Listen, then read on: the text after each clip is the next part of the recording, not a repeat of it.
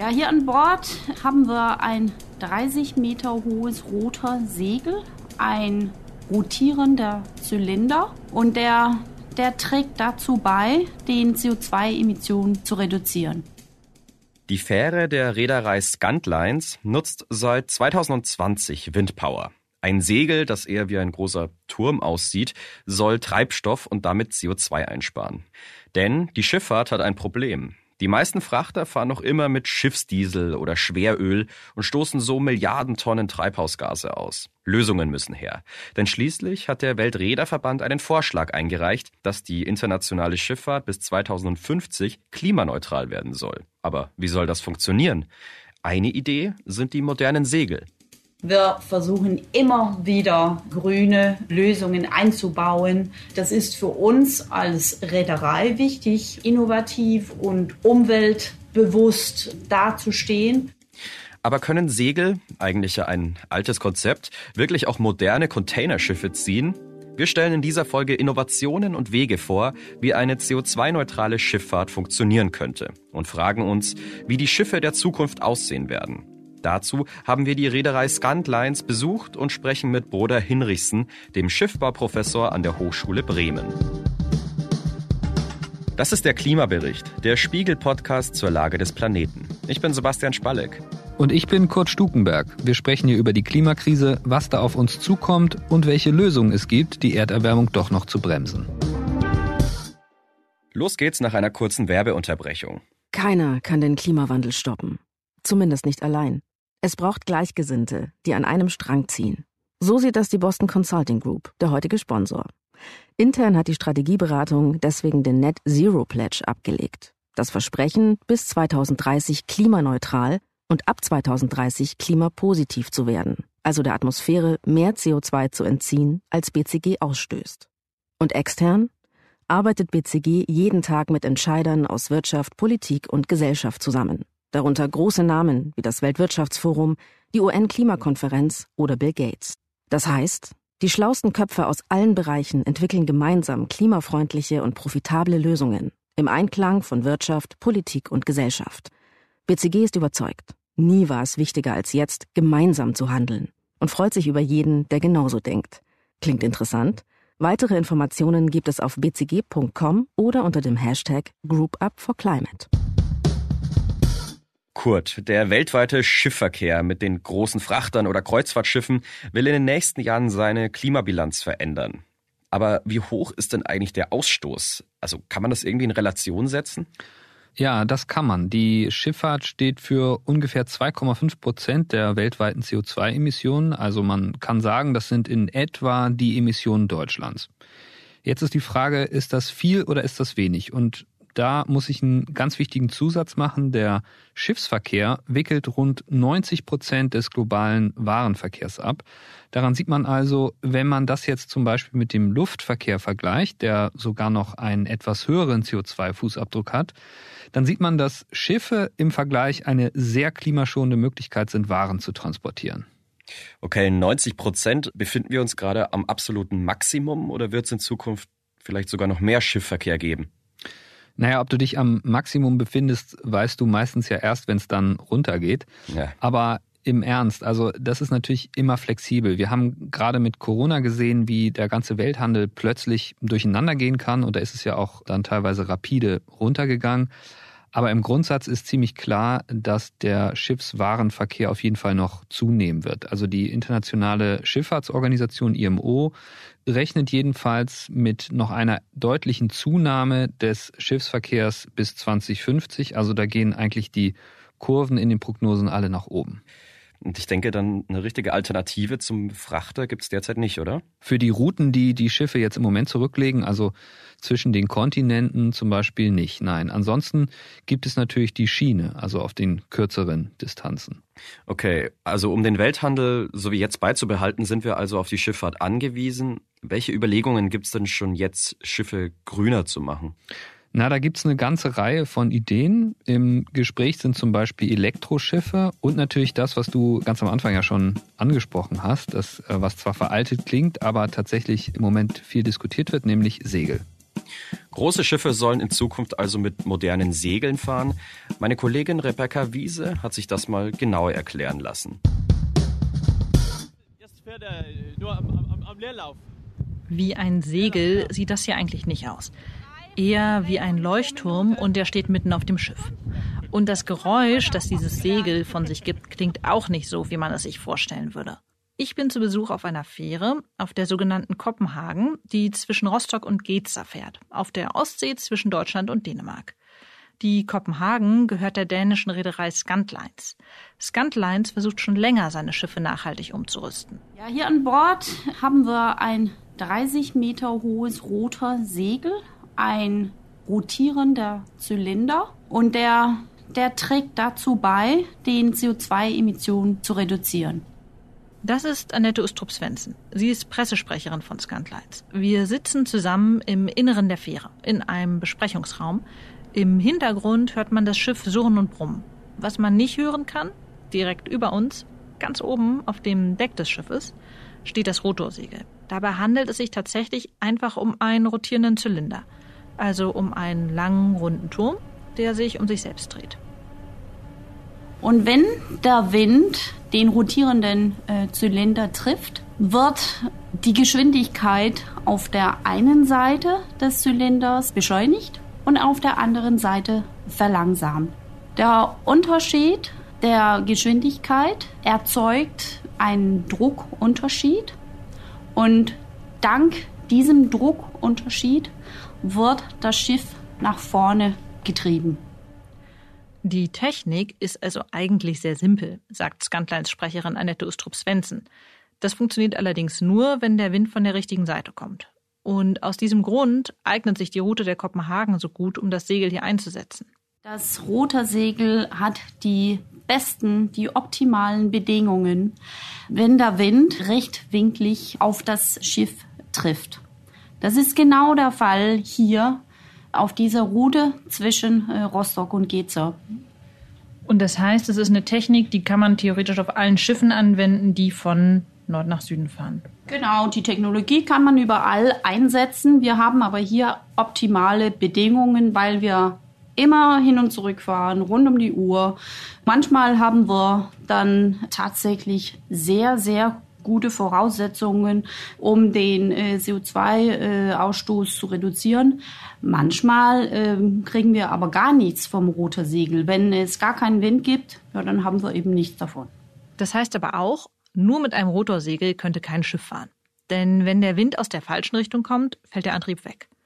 Aber das Rotorsegel hilft, CO2-Emissionen einzusparen und damit eben auch Kraftstoff. Wir sind ein 100% kommerzielles Unternehmen. Wenn es sich nicht wirtschaftlich lohnt, dann hätten wir äh, das Rotorsegel nicht eingebaut. Zusammen mit Annette Ustrup Svensson und einem Wartungsingenieur laufe ich aufs Deck. Wir steigen mehrere Treppen rauf, immer weiter nach oben. Und ich merke schnell, der Wind hier ist echt heftig. Vor allem da, wo das Rotorsegel steht, bläst es mich fast um. Aber optimale Bedingungen für das Segel, oder? Leider nein, erklären mir Annette Ustrup Svensson und der Wartungsingenieur Thorsten Trost. Im Moment haben wir gar keine Einsparungen, weil der Wind von falscher Seite kommt. Ja, genau. Wir, wir haben jetzt Gegenwind. Okay. Ja. ja. Das ist dann der Leerlauf, ja. In den Leerlauf schaltet sich das Segel, wenn der Wind nicht richtig steht. Dann dreht sich der Zylinder mit fünf Umdrehungen pro Minute, damit es nicht zu Fehlern im Lager kommt. Mit dem richtigen Wind würde es sich deutlich schneller drehen, bis zu 170 Mal. Ob der Wind gerade falsch oder richtig steht, bemerkt das Rotorsegel übrigens automatisch. Es ist mit vielen Sensoren verbunden und die Crew und der Kapitän, die müssen praktisch nichts mehr machen.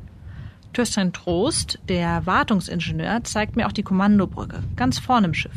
Ein Raum voller Bildschirme und Schalter, dahinter eine Glasfront, weiter Blick über das Meer. Wir sind jetzt am Brücke, das wo das Schiff gesteuert wird. Und kann man hier sehen jeweils, ob das Rotorsegel gerade an ist? Ist das irgendwo vermerkt? Ja, hier gibt es ein Display, wo man das Zustand vom Rotorsegel sehen kann, ob es dreht oder nicht. Und man kann auch die Windrichtung und Windgeschwindigkeit lesen. Dieses Display ist überraschend klein, nicht größer als das in einem modernen Auto und reicht auch aus, um dieses riesige Segel zu überwachen. Noch ist die Kopenhagen die einzige Fähre von Scantlines, die mit einem Rotorsegel fährt. Aber das soll sich bald ändern. Der Einbau auf dem nächsten Schiff ist bereits geplant.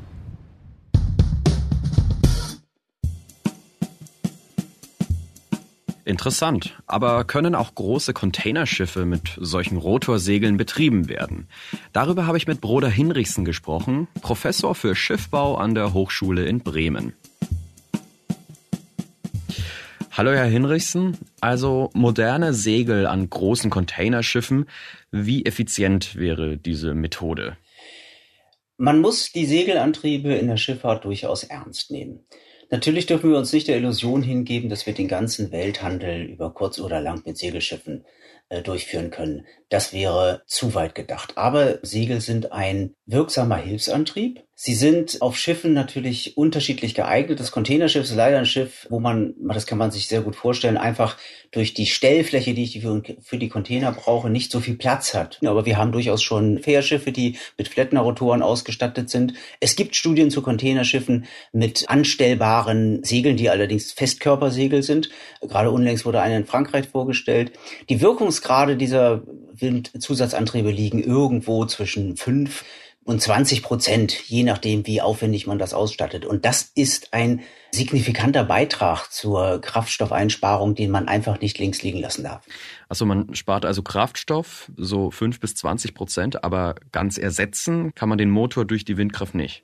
Ja, das sind so die realistischen Größenordnungen, die wir in der Containerschifffahrt erreichen könnten. Der Rest muss dann durch regenerative Energien mit einem normalen Motorpropellersystem aufgebracht werden. Okay, wie das funktioniert, darüber reden wir gleich noch. Aber was mich auch interessiert, wie lange macht man sich in der Schifffahrt denn eigentlich schon wirklich Gedanken um Nachhaltigkeit? Wird da erst seit kurzem dran geforscht? Nein, um die Nachhaltigkeit der Schifffahrt macht man sich schon länger Gedanken. Wenn wir heute von modernen Kraftstoffen reden, dann meinen wir oft, das ist erst seit einigen Jahren in der Diskussion. Ich selbst habe aber schon seit 2014 mit deutschen Werften in Forschungsvorhaben gearbeitet, die sich mit alternativen Kraftstoffen befasst haben. Das heißt, dass wir auf nicht fossile Brennstoffe wechseln, das ist uns eigentlich seit zwei Jahrzehnten klar. Hm. Warum ist man da eigentlich so hinterher? Also welche Bedrohung hält denn die Klimakrise für die Schifffahrt bereit? Die Schifffahrt ist natürlich von zwei Seiten bedroht.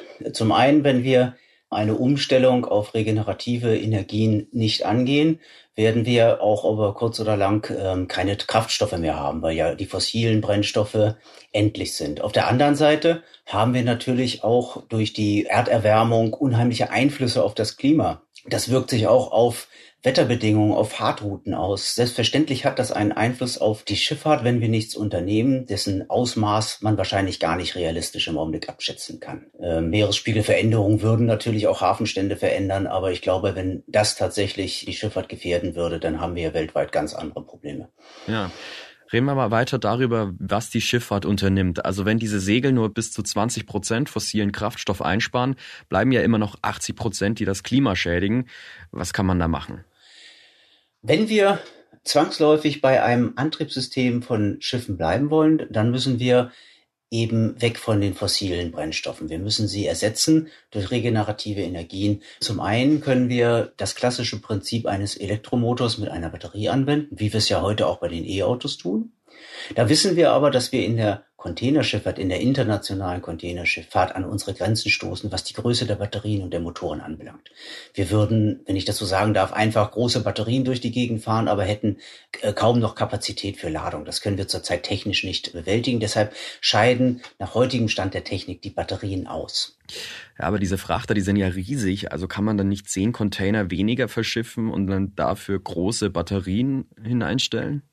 Also Sie würden mit dem Wegfall von zehn Containern überhaupt nicht mit der Batteriekapazität längs kommen. Sie brauchen eine viel größere Kapazität. Einfach aus dem Grunde, weil wir bei der Containerschifffahrt ja vorwiegend von der Schifffahrt zwischen Asien und Europa reden.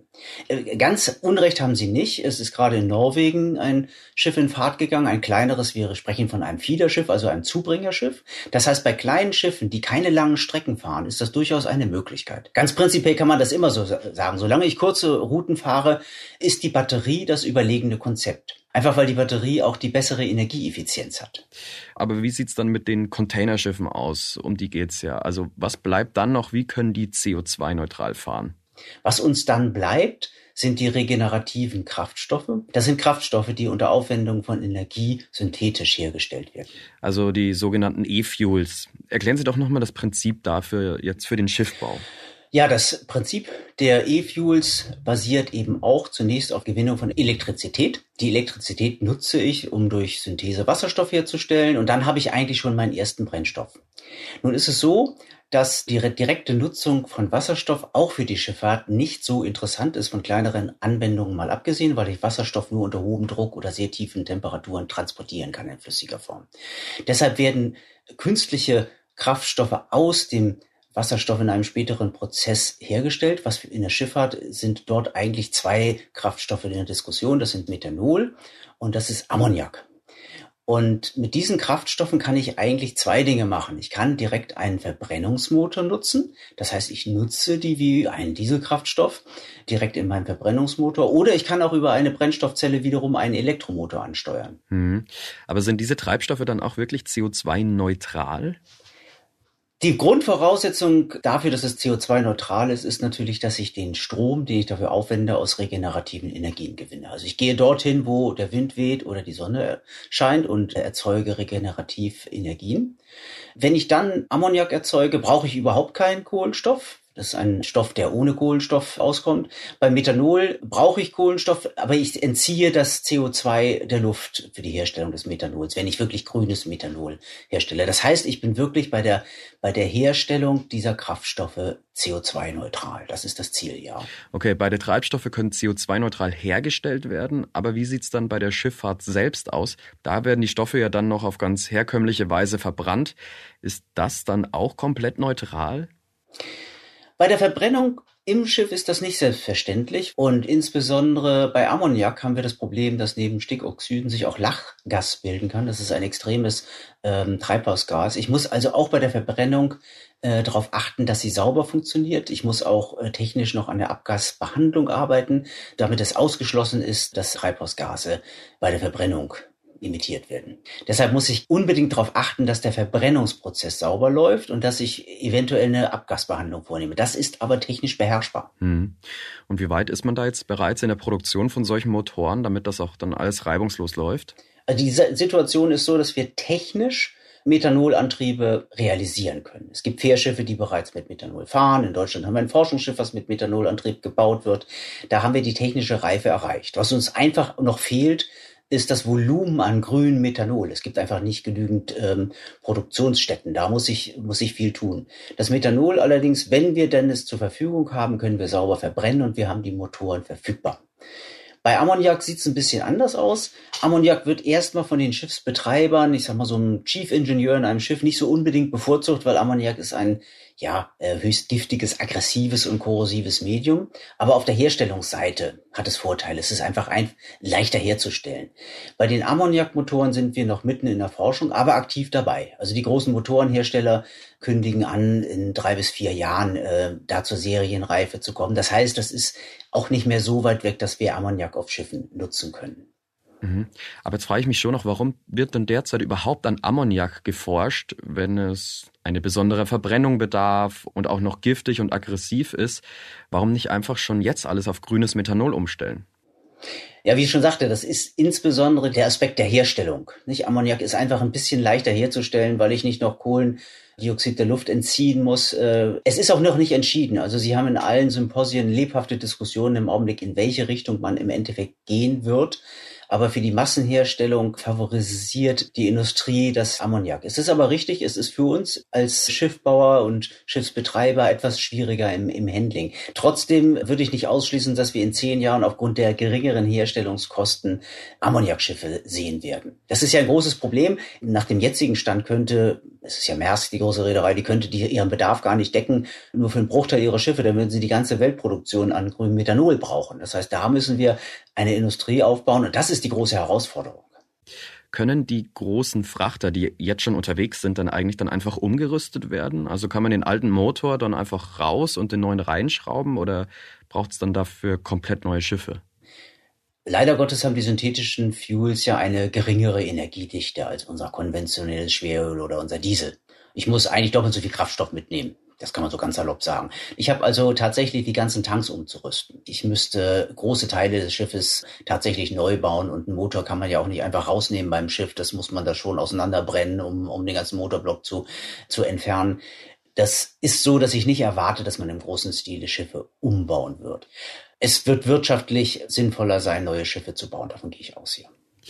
Sie in Bremen forschen ja jetzt schon an diesen regenerativen Kraftstoffen. Die meisten Schiffe werden ja aber nicht in deutschen oder europäischen Reedereien gebaut, sondern in China und Südkorea sind die größten Schiffsbauer. Ist es dann also auch realistisch, dass diese klimaresilienten Innovationen, an denen Sie forschen, dort auch wirklich eingesetzt werden?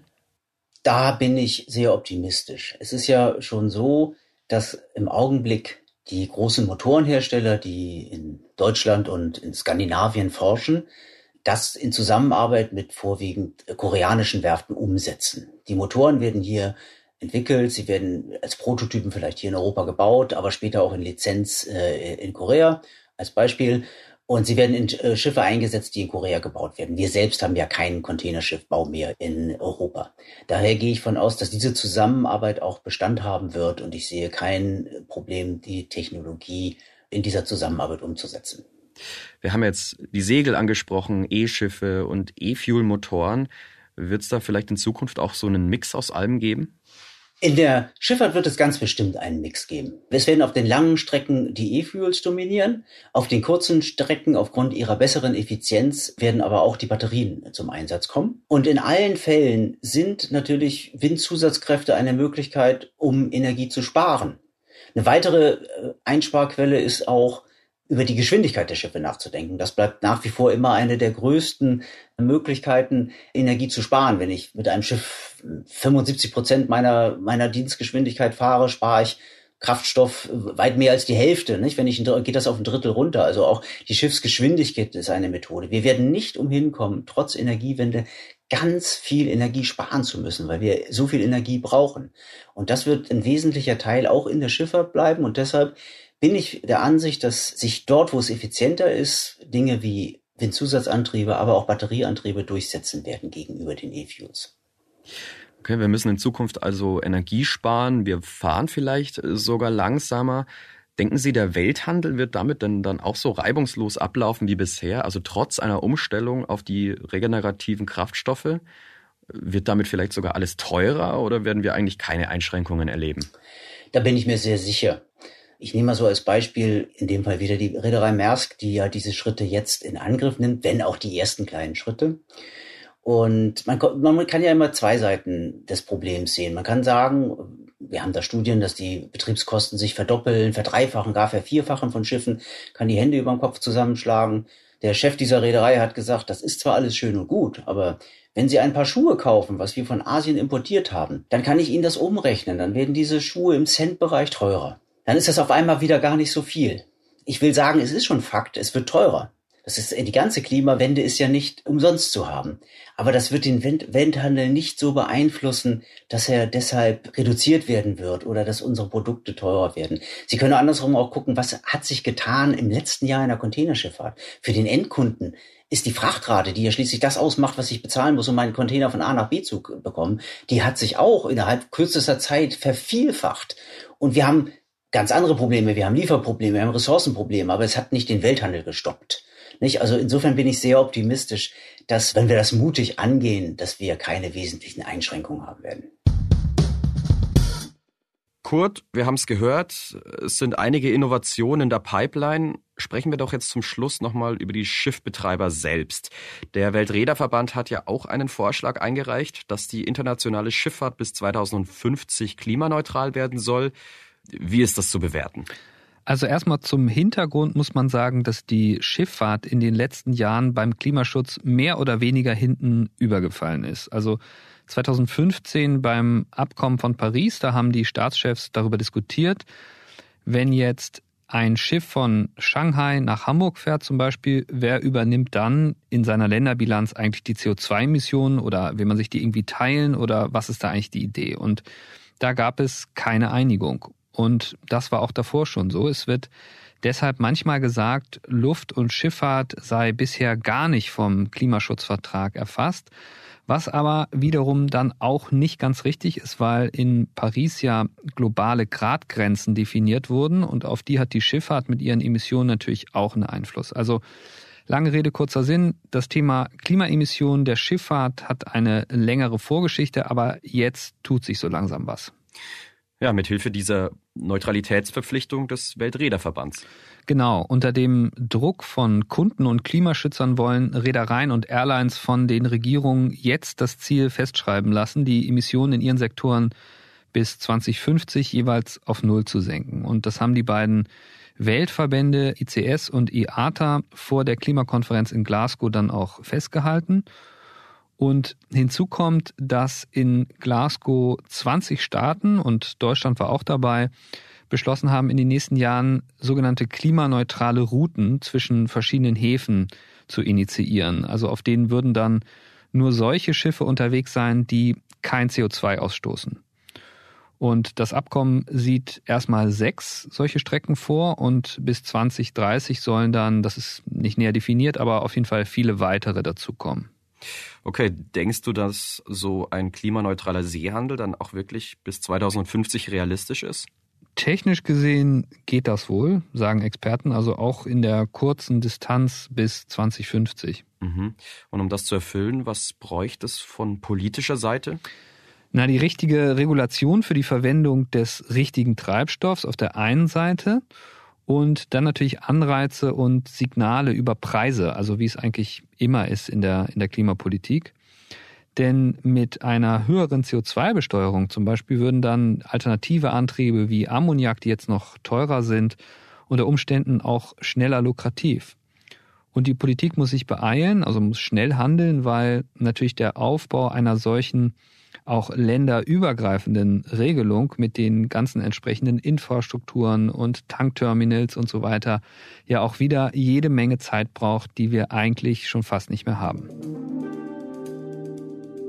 Das war der Klimabericht, der Spiegel-Podcast zur Lage des Planeten. Die nächste Folge gibt es am kommenden Dienstag auf spiegel.de, Spotify, bei Apple Podcasts und in allen üblichen Podcast-Apps.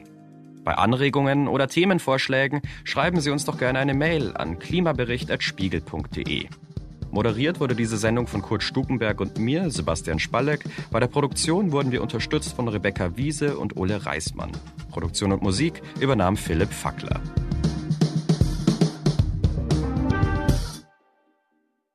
Die Boston Consulting Group, der heutige Sponsor, ist überzeugt. Der Klimawandel ist eine der größten Herausforderungen unserer Zeit.